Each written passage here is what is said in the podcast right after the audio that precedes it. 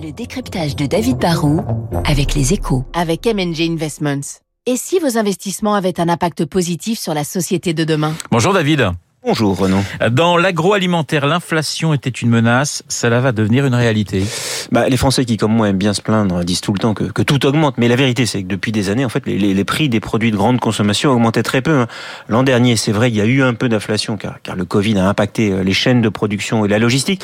Mais l'inflation a été en fait surtout limitée aux produits alimentaires et les produits d'entretien, les shampoings et, les lessives avaient vu leur prix baisser. Résultat, en 2021, ce qu'on appelle le, le panier moyen n'a en fait guère bougé. Mais les choses sont sur le point de changer et on est maintenant vraiment à l'aube d'une période d'inflation qui s'annonce bien plus prononcée. Alors pourquoi les prix vont augmenter maintenant bah, La première raison, c'est qu'en France, les négociations commerciales entre distributeurs et producteurs sont encadrées par un calendrier annuel. On négocie les prix sur une base pour 12 mois. Alors ces fameuses négos viennent de s'achever et on s'orientait déjà vers une hausse des étiquettes d'au moins 3% pour refléter la progression des prix de, de l'énergie, du carton, puis des différentes matières premières en général.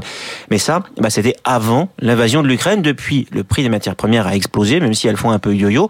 Le blé a quand même bondi de presque 35%, le gaz de 90%, le tourteau de soja qui sert à nourrir le, le, le bétail a doublé depuis la mi-2021. Et quand les coûts des producteurs s'envolent, bah, il est maintenant inscrit dans la loi que les distributeurs doivent accepter de répercuter ces hausses, même si les négociations commerciales sont déjà terminées. David, les distributeurs peuvent-ils quand même essayer de, de contenir cette inflation?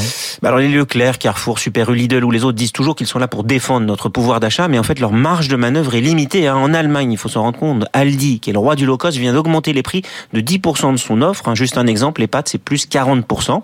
En Espagne, il n'y a pas de mécanisme pour limiter l'explosion des coûts de l'énergie. Bah, les prix flambent déjà de presque 10%. En France, le gouvernement a gelé les prix du gaz et de l'électricité et on a mis en place des aides d'urgence pour les producteurs. Cela peut donc limiter l'inflation, mais pas la faire disparaître. Surtout que le gouvernement fait pression sur les distributeurs pour qu'ils soutiennent nos paysans. Mais c'est pas parce que les prix de, de certains produits vont augmenter qu'on va forcément tous dépenser beaucoup plus. Déjà, euh, certains n'ont pas le choix parce qu'ils n'ont pas les moyens. En fait, le consommateur va faire des arbitrages. Il va sans doute plus regarder les étiquettes et il va récompenser les marques qui arrivent mieux que d'autres à contenir leur prix. On va peut-être aussi limiter les extras. On va faire confiance à la concurrence. Mais ce qui est sûr, c'est que cela va aussi nourrir les revendications salariales dans les entreprises. Quand tout augmente, les salariés demandent aussi en général qu'on augmente leur salaire. Merci David, David Barou pour son décryptage.